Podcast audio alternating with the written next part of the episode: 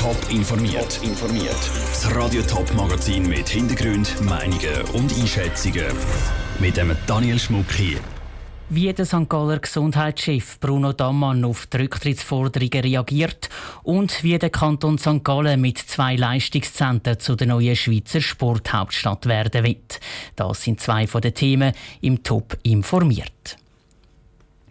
In der Schweiz gibt es aktuell zwei Leistungszentren für Spitzensportler. Eins ist das Macklingen im Kanton Bern und das andere das Tenero im Kanton Tessin. Jetzt soll ein drittes entstehen, und zwar im Kanton St. Gallen. Zusammen mit zwei regionalen Vereinen wird das Kantonsprojekt Sportvision Ost realisieren. An zwei Standorten sollen unter anderem Kompetenzzentren für Sommer- und Wintersport entstehen. Das Projekt ist heute an einer Medienkonferenz vorgestellt worden. Ruth Schminzi. Sportvision Ost soll den Leistungssport mit der Bildung verbinden. Zusätzlich soll es auch Leistungszentren von verschiedenen Verbänden geben, die auch überregional gebraucht werden können.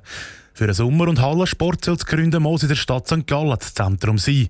So soll es Räume für die Regeneration, Athletik und Ausbildung geben, aber auch eine grosse Halle ist geplant, erklärt der zuständige Initiant und Präsident vom Verein Netzwerk Sport St. Gallen, Adrian Krüsi. Das kann man präzisieren mit der Sechsfachhalle mit zwei Handballfeldern, wo Länderspiele mit 3'500 Zuschauern möglich sind. Die Flächen können natürlich vor allem für Badminton, Unihockey etc. verwendet werden. Durch die Verwurzelung ist sicher auch das Reiten mit dem CSIO ganz zentral. Aber auch die Leichtathletik oder der Schwingsport sollen auf dem Gründen Moses Leistungszentrum bekommen. Für den Wintersport konzentriert sich das Projekt Sportvision Ost auf die Region ganzer Land. Wie in der Stadt St. Gallen sind auch hier viele Bildungsangebote schon vorhanden. Dazu ist eine Schnee-Indoor-Anlage im Versuchsstollen Hagerbach geplant, sagt der Initiant und Präsident vom Verein Campus Ostschweizer Ganz, der Markus Bonderer. Treiben mit dem Gedanken, dass Leute in Skihallen Deutschland, Frankreich und überall trainieren, haben wir uns Gedanken gemacht, was haben wir für Möglichkeiten. Und wir haben einen Weg gesucht und sind auch fündig geworden und haben ein Projekt entwickelt, ein Vorprojekt entwickelt von einer Schneesportanlage unter Tag. In dieser Indoor-Anlage sollen Skifahrer, Langläufer und Biathleten können trainieren. Aber auch Bob- und Skeleton-Piloten sollen eine kleine Trainingsstrecke überkommen. Bevor die beiden Projekte Sargans und St. Gallen aber komplett geplant werden, wird jetzt eine Machbarkeitsstudie gemacht. Das heisst, es wird unter anderem geschaut, welche Sportverbände da auch Interesse hätten. In einem Jahr sollen die Resultate präsentiert werden. Das ist ein Beitrag vom Ruth Schmenzi. Über die genauen Kosten des Projekts ist im Moment noch nichts bekannt. Die können erst abgeschätzt werden, wenn die Machbarkeitsstudie vorliegt. Man sollte Todesfälle nicht überbewerten. Sterben gehöre zum Leben. So hat St. Galler Tagblatt am Wochenende den St. Galler Regierungspräsident Bruno Damann im Zusammenhang mit dem Coronavirus zitiert. Daraufhin ist ein regelrechter Politschitstorm ausgebrochen. Die einen Parteien fordern eine öffentliche Entschuldigung vom St. Galler Gesundheitschef, andere sogar seinen Rücktritt. Gegenüber Radio Top äußert sich der Bruno Damann jetzt zum ersten Mal zu diesen Vorwürfen. Niki Stettler. Eigentlich hätte er sich gerne nicht zu den Vorwürfen äußern, sagt Bruno Damann.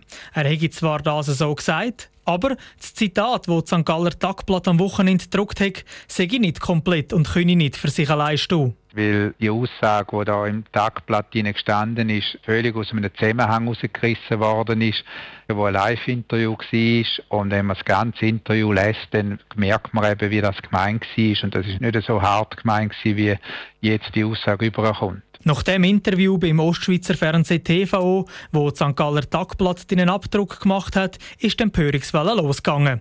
Die Grünen haben sich daraufhin empört gemulden und gesagt, der Bruno Damann täge das Verhalten der Bevölkerung negativ beeinflussen und das Coronavirus verharmlosen.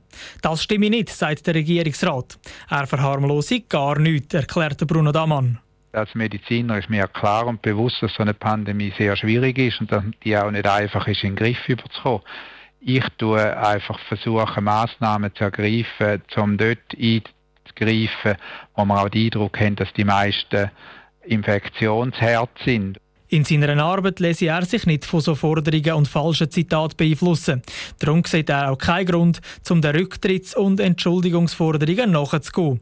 Auch wenn es manchmal wehtäge, müsse vor allem ein Regierungspräsident über so Sachen können stehen, sagt der Bruno Damann. Da man als Politiker die Rockenbreite hat, dass man so Sachen auch ein bisschen an sich abprallen lässt. Ich versuche die Kritik ernst zu nehmen und ich bin auch wirklich offen, dass man auch miteinander diskutieren über so eine Kritik. Vor allem schwer tut sich der Bruno Damann aber mit der Tatsache, dass der Journalist, der die Welle ins Rollen gebracht hat, nie angegeben hat, wo er, er das Zitat genommen hat.